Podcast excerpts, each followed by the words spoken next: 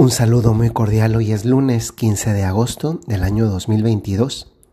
Felicidades a todos porque hoy es una solemnidad mariana muy importante en la vida de la iglesia como lo es la Asunción de la Santísima Virgen al cielo.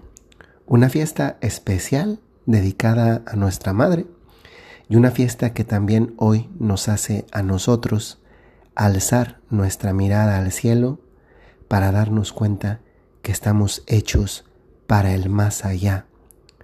Estamos en este momento en el más acá de nuestra vida, en este peregrinar que a veces, como dice la oración de la salve, se convierte en un peregrinar por este valle de lágrimas. ¿Cuántas veces a lo largo del año, de este año 2022, hemos también llorado? Por diferentes razones, por diferentes motivos. Podríamos decirlo también por diferentes personas. A veces incluso por las personas que, menos lo esperaríamos y a través de las cuales viene un dolor a nuestra vida, dolor que nos produce sufrimiento y sufrimiento que tantas veces también desencadena esas lágrimas. Queridos amigos, me, me alegra mucho poder profundizar hoy en algo importante nuestra vida efectivamente es un camino. El tiempo, que es el don de Dios que recibimos, es un camino. Un día nosotros no existíamos. Y un día nosotros comenzamos a existir. Y no, no, no. No fue el día en que nacimos. Porque nuestra existencia no comenzó el día que nacimos. Nuestra existencia comenzó el día que fuimos concebidos. Y por muy minúsculos que fuimos en un determinado momento de la existencia, de nuestra propia existencia, hay una identidad y una continuidad entre ese primer grupito de células pequeñas que ya éramos nosotros y este conjunto de células más complicadas que somos también nosotros hoy en día. El día que fuimos concebidos fue como una explosión hacia adelante, ¿no? Por el cual se nos abría hacia el futuro, ese futuro que, que, que vamos recorriendo presente a presente, presente a presente, se va convirtiendo en un futuro vivido. Y ese futuro lo hemos ido recorriendo poco a poco. A veces nos gustaría que fuese ese recorrido un poco más lento. Otros nos gustaría que fuese un poquito más rápido cuando son momentos difíciles de la existencia personal. Pero la realidad es que es el recorrido que nos ha tocado dar a nosotros mismos y que además nadie más puede dar por nosotros. Los únicos que podemos dar pasos, que a veces podemos ir con un poco más de rapidez, que a veces podemos incluso ir corriendo, somos nosotros, nadie más puede llevarlo sino nosotros mismos, porque es, es nuestra vida es nuestra responsabilidad. Yo quisiera subrayar un elemento muy importante. En este recorrido de nuestra existencia, tú estás hoy aquí. Y el primer don que a veces damos por supuesto o a veces superficialmente simplemente vamos adelante sin, sin considerarlo, el punto de partida que hace posible muchas otras cosas es que es que hoy estamos aquí estamos vivos. Y eso no es poca cosa. Estamos vivos. Es verdad que, en determinados momentos hay una cantidad de problemas a resolver, una cantidad de problemas a superar, a, enfrentar, que a veces cuando abrimos los ojos a un nuevo amanecer, en lugar de alegrarnos por el don de la vida que, que no deja de ser un don, lo primero que viene a nuestra mente son las muchas preocupaciones que tal vez tenemos que enfrentar. Y es verdad, las preocupaciones no dejan de ser preocupaciones. Pero también es verdad que si seguimos aquí y por tanto si continuamos con esta vida que es un don recibido, es porque tal vez no podemos arreglar todos esos problemas el día de hoy. Pero tal vez hoy puedo desatar un poquito más ese problema que tal vez al final del día no queda completamente resuelto, pero que al menos ya avancé un, un puntito más de lo mucho que me falta y entonces ya no estoy en la misma situación. ¿Saben por qué es importante considerar esto? Porque a veces en el día a día perdemos de vista los pasos que, que sí hemos ido dando. Y a veces eso nos dificulta ver que si hemos recorrido un camino, que si hemos avanzado un poco más, que no estamos en el mismo punto en el que estábamos antes. Podría ser que no estamos mm, al final del camino que comenzamos, eh, tras el cual ya quisiéramos mm, superar.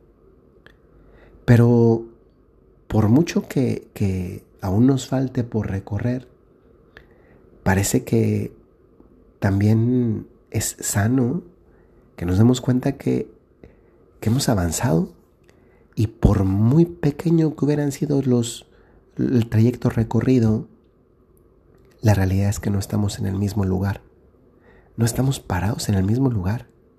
Yo siempre he pensado que un buen examen de conciencia al final del día consiste en preguntarnos si hoy caminé si hoy me estanqué o si hoy retrocedí. Porque el problema no es quedarse estancados, ¿eh? El problema es retroceder. Cuando al final del día llego con esta consideración y la convierto en materia de mi relación con Dios, de mi diálogo con Dios y le digo, pues Señor, hoy he podido avanzar. Tal vez he avanzado un metro, dos metros, diez metros, posiblemente por la circunstancia de vida, el estado anímico, la facilidad que se presenta en determinada etapa de la existencia personal, tal vez incluso he recorrido, ¿qué digo? Kilómetros, miles de kilómetros en un solo día. Estamos hablando en un lenguaje figurado. Bendito sea Dios. Lo importante no es cuánto avancé, sino si avancé.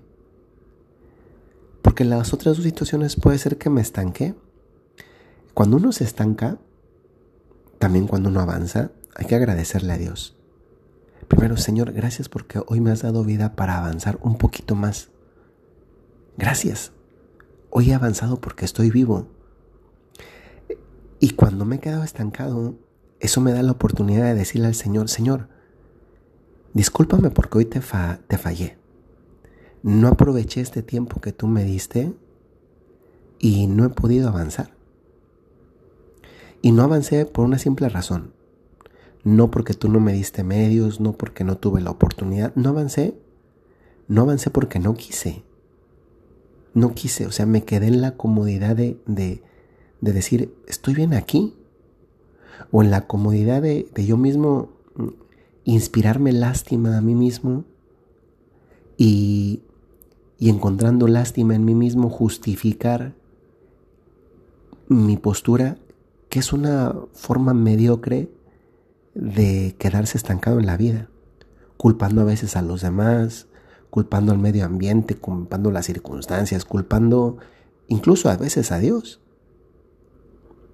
Cuando nos pasa que nos estancamos, miren, ya es dentro de lo malo, es lo menos malo, porque al menos quien se estanca no retrocedió. Y cuando habla con, con Dios su Señor, entonces le puede decir, mira Señor, me estanqué, pues mira, dame chance otra vez, dame una oportunidad otra vez. Y mañana, al día siguiente, pues tal vez vas a tener que ir a un paso más, más ágil, más rápido, pero lo vas a poder recorrer con la gracia de Dios. Vas a tener que ponerle un poquito más de esfuerzo. Y bendito sea Dios porque mientras tengas vida vas a poder hacerlo. Y si tienes vida es que Dios te está dando una nueva oportunidad. También puede pasar que uno se, se retrocede y en lugar de avanzar, en lugar de estancarse, pues camina para atrás. Y bendito sea Dios que podamos llegar al final del día y podamos decirle, Señor, pues retrocedí y yo sé que tú no querías eso para mi vida. Retrocedí y pues te pido una disculpa. Y cuando le pido perdón a Dios, el Señor no es que dice, ah, no, ya retrocediste, pues ahora ni modo, ya no hay nada más que hacer. No, nos da una nueva oportunidad. Y saben, muchas veces hasta nos da una inyección de adrenalina para al día siguiente ponerle un montón de ganas y seguir adelante. Hoy les invito a que pensemos en esta oración tan sencilla que les propongo. Querido Dios, si estoy mal, corrígeme. Si estoy perdido, guíame. Si me caigo, levántame. Porque quiero seguir caminando contigo. Yo te pregunto, puede ser que en este momento de la vida estés cansado de caminar por muchas razones. Hay un montón de razones que a lo largo de la vida pues nos fatigan, nos cansan. A veces puede hacernos más cansado el matrimonio, la paternidad, la maternidad, a veces incluso el trabajo, las relaciones familiares, mm, la salud, en síntesis, el vivir. Créanme que es muy diferente, es muy distinto.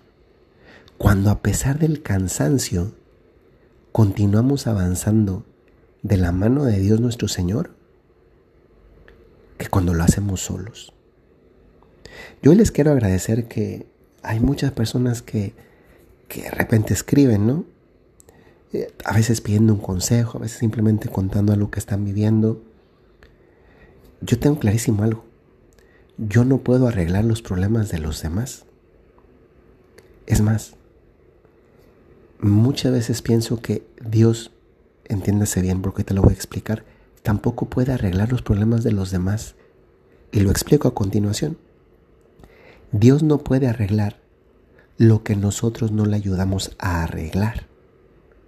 Es decir, Dios, cuando le pedimos algo, Dios nos involucra en los milagros que pedimos.